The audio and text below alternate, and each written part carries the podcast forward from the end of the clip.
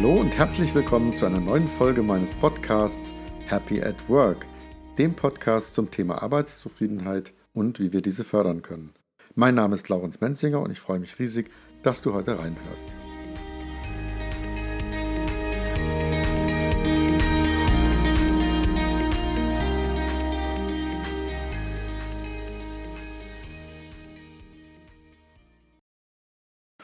Ich freue mich sehr, heute Professor Dr. Axel Koch als Gast im Happy at Work Podcast zu haben.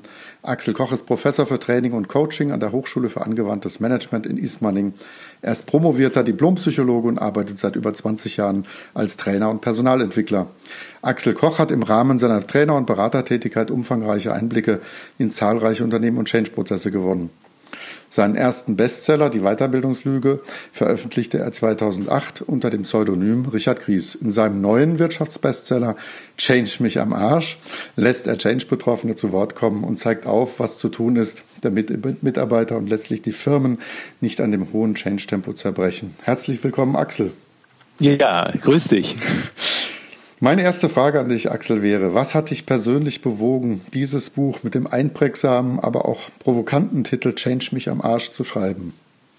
Also es liegt äh, sicherlich schon über die Jahre begründet, dass ich immer wieder geguckt habe, wieso funktioniert Veränderung nicht.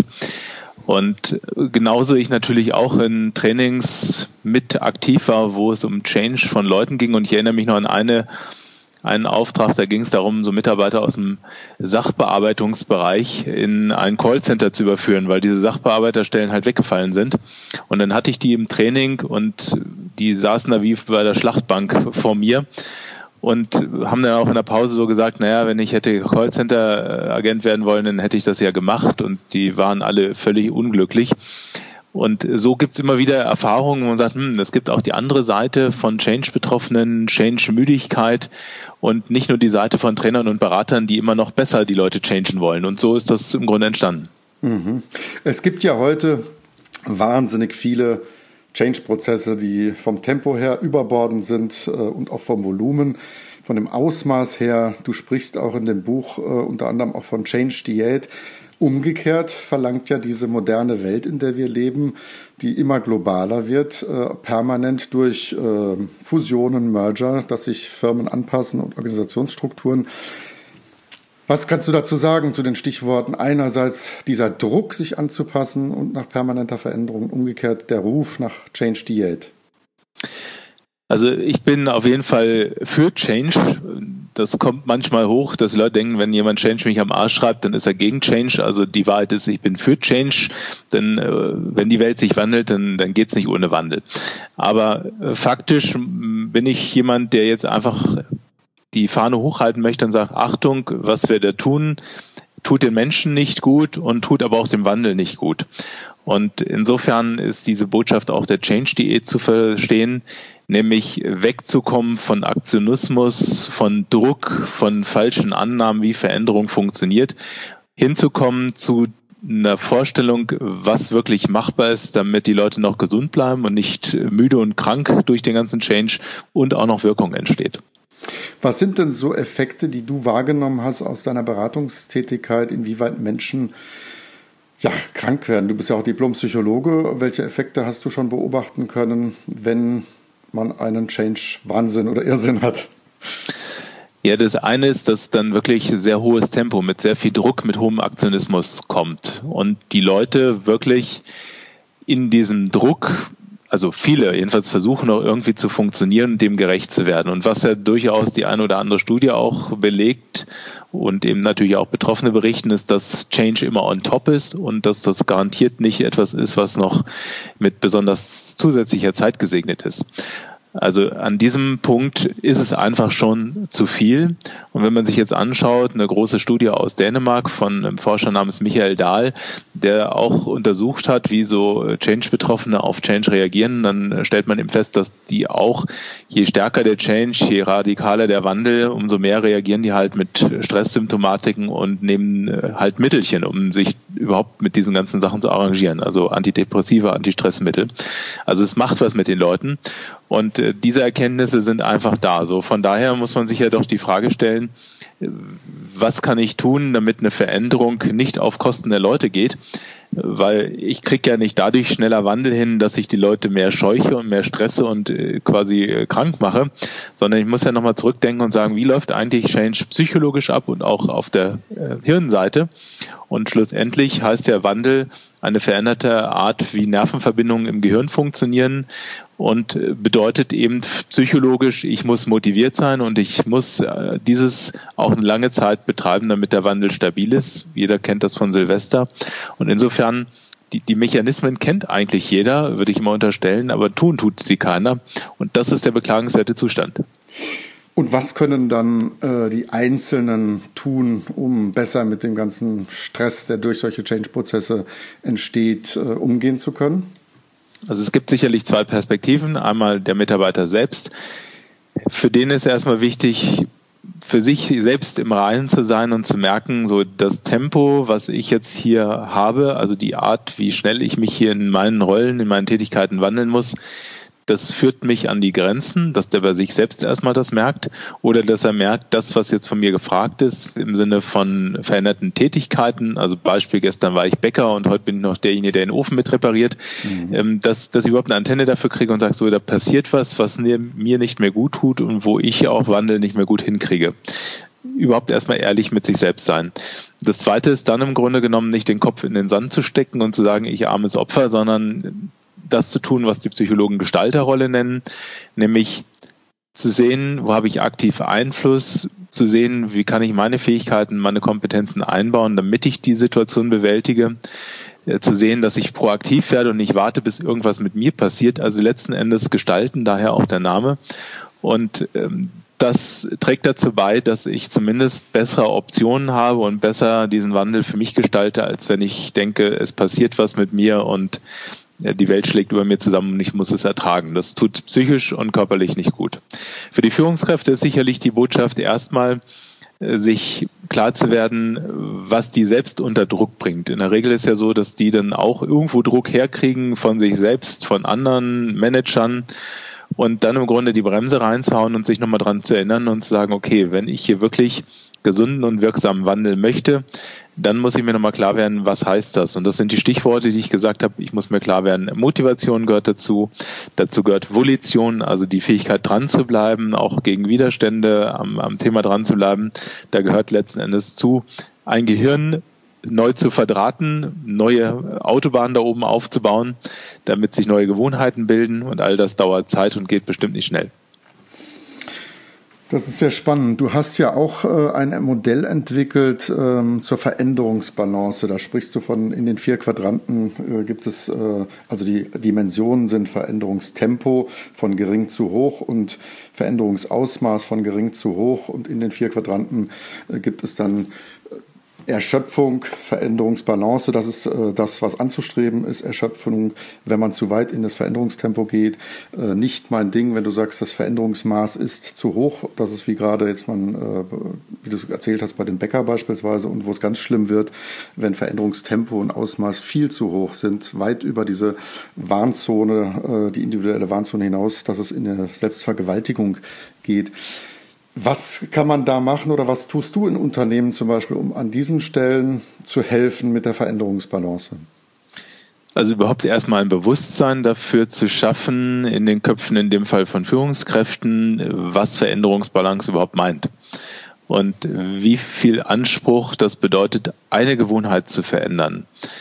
Also ich habe zum Beispiel in einer Bank ein Projekt gehabt, da ging es auch darum, Führungskräfte überhaupt erstmal zu sensibilisieren, was heißt denn eigentlich äh, Veränderung Entwicklung. Und ähm, die haben dann am eigenen Beispiel für sich überlegt, was ist ein Veränderungsthema, was sie gerne voranbringen möchten. Kontext des Ganzen war, dass sie selbst mit Fusionen und Wandel zu tun hatten, aber die Idee war, jede Führungskraft überlebt sich für sich, was ist ihr persönlich wichtiges Veränderungsziel in diesem Zusammenhang, wo sie auch wirklich dran arbeiten möchte. So, da geht es dann erstmal um die Motivationskomponente und sich klar zu werden, okay, ähm, bin ich überhaupt bereit, was zu verändern? Hat das für mich einen, einen inneren Wert? So, und dann kam die zweite Stufe, nämlich zu merken, was braucht es denn alles, damit diese Veränderung stattfinden kann. Und da gibt es zum Beispiel eine sehr gute, auch sehr gut beforschte Technik, nämlich das sogenannte Rückfallmanagement. Und äh, dabei geht es darum, sich klar zu werden, wie muss ich mich eigentlich steuern, damit ich wirklich eine veränderte Gewohnheit an den Tag lege. Und äh, was dann rauskommt, in dem Fall war ein Rückfallmanagementplan, wo dann die Führungskraft für sich genau wusste, wie passiert das in meinem Alltag, dass ich wieder den Rückfall in alte Muster erlebe und was bedeutet das in meiner Art, mich selbst zu steuern, dass ich das Neue schaffe. So und äh, Nachdem das fertig war, hat das jemand vier Wochen geübt und dann kam er wieder ins Gespräch mit mir und habe ich gefragt, wie es so geklappt hat und der meinte, ja, hat ganz gut geklappt. Und dann habe ich gesagt, na, wie sieht's denn aus? Wollen Sie noch einen zweiten Rückfallplan machen? Weil es gab ja noch andere Veränderungsziele. Und dann hat der so schön gesagt, hm, hm, hm, ja, ähm, und dann kam es raus, nee, es wird ihm reichen einer, weil das wird seine Veränderungskapazität, äh, das würde für einen Moment genug sein. So, und das war die Botschaft. Und das hat er auch wirklich als Kernerkenntnis mitgenommen, nämlich äh, wie viel man als einzelner Mensch damit zu tun hat, eine Sache wirklich gut bei sich zu verändern, die gut trainiert ist. So, und was machen aber die Firmen da draußen? Die stellen den Hebel um und sagen, ab morgen sind wir agil. Ähm, die wollen mit Kavum eine Netzwerkorganisation einbauen. Oder, oder, oder. Und was dann halt vergessen wird, und das ist quasi das, worauf ich immer wieder hinarbeite, ist, den klar zu machen, was heißt wirklich eine Veränderung. Nehmen wir das Beispiel Führung. Wenn ich gestern noch Führungskraft war und morgen arbeite ich in einem, in einem Team ohne eine offizielle Führungskraft, dann verändern sich Rollen, dann verändern sich gewohnte Muster, Beziehungen. Das ist komplett einmal gedreht, das Ganze. Und äh, das wird nicht sein, dass das mal eben alles passiert. Und diese Dinge bewusst zu machen und die Gesetze der Veränderungspsychologie zu vermitteln, das ist momentan einer der Dinge, die ich äh, viel tue. Ja, und äh, im besten Fall kommen die Leute ins Denken und fangen an, die Dinge anders zu machen. Wirst du denn, äh, wenn du dann zu Firmen kommst, ähm, willkommen geheißen? Ich kenne als Unternehmensberater selber Zeiten, äh, wo das immer wie, wie Schrecken wahrgenommen wurde, ist schon wieder irgendein Berater. Und die Leute sind ja gemäß dem Titel einfach teilweise müde von all diesen ganzen Veränderungen. Jetzt der nächste Trainer, Berater, ein Personalentwickler da. Äh, oder ist es, weil sie auch schon eben einiges gelesen, gehört haben, sagen, Mensch, endlich mal jemand, der hier mit frischem Wind auch uns versteht und uns wirklich äh, gangbare, praktische äh, Handwerksmittel an die Hand gibt. Also wirst du da auch dann positiv aufgenommen. Also was sicherlich zu unterscheiden ist, ist die Ebene, mit der du sprichst. Ähm, Mitarbeiter sind in der Regel noch mal in einem anderen Blickwinkel unterwegs und äh, sind oftmals noch an einem ganz anderen Punkt, nämlich sie haben eine hohe Unsicherheit angesichts dessen, was da kommt ähm, sie, sie brauchen vielleicht überhaupt erstmal die Sinnfrage und die Motivationsfrage. Also Change ist ja ein super komplexes Thema, was jetzt äh, echt viele, viele Rädchen äh, führt. Insofern äh, will ich jetzt sagen, die denken auch erstmal, da kommt noch ein Berater. Ähm, das zweite ist dann aber sicherlich, und das ist so momentan mein Fokus meiner Arbeit, das sage ich will ja auch gerade Führungskräfte, die am Ende den Change ja machen und nicht die Berater und die den auch irgendwo umsetzen müssen, denen im Grunde genommen nochmal zeigen, pass auf, was ist denn wichtig, dass das besser klappt oder dass die Chance steigt, dass die Leute auch mitkommen. Und äh, da erlebe ich erstmal zwei Seiten, nämlich die einen, die natürlich sagen, okay, change mich am Arsch, äh, was ist denn das für einer? Ähm, denen aber dann auch klar wird, okay, das ist eine andere Perspektive die, das Motto ist eben Sichtweise der Betroffenen, sich mal wieder mhm. klar zu werden, wie es da eigentlich auf der anderen Seite aussieht. Weil ich habe neulich mit jemandem gesprochen, der auch in der oberen Leitungsebene ist, der hat gesagt, naja, auf meinem Stuhl sieht die Welt so aus, dass ich Druck von allen Seiten kriege und dann Sachen durchwinke, obwohl ich es eigentlich besser wissen müsste. Ne? Also da hat mhm. ja jede beteiligte Seite seinen Druck. Und das, ist, glaube ich, das Wichtigste, am Anfang genau diese Sensibilisierungsrolle zu übernehmen und äh, diese Change-Idee mit dem Weg, mit auf den Weg zu geben. Und ähm, das ist erstmal, glaube ich, für viele ein, ein, ein wohltuender Impuls, sonst würde ich heute nicht zu Vorträgen eingeladen, wo, wo Leute auch diese Perspektive erstmal äh, gerne aufnehmen und äh, ja auch diese Perspektive einnehmen. Ja, also ich denke, äh, übrigens, wenn ich von deinem Buch äh, spreche und auch von dir, ähm, das löst sehr oft ein Schmunzeln und eine Heiterkeit bei den Leuten aus, äh, bei mir selbst auch, weil ich kann auch sagen, warum. Es spricht den Menschen aus der Seele, allein der Buchtitel. Das heißt, alle erkennen, da ist einfach zu viel.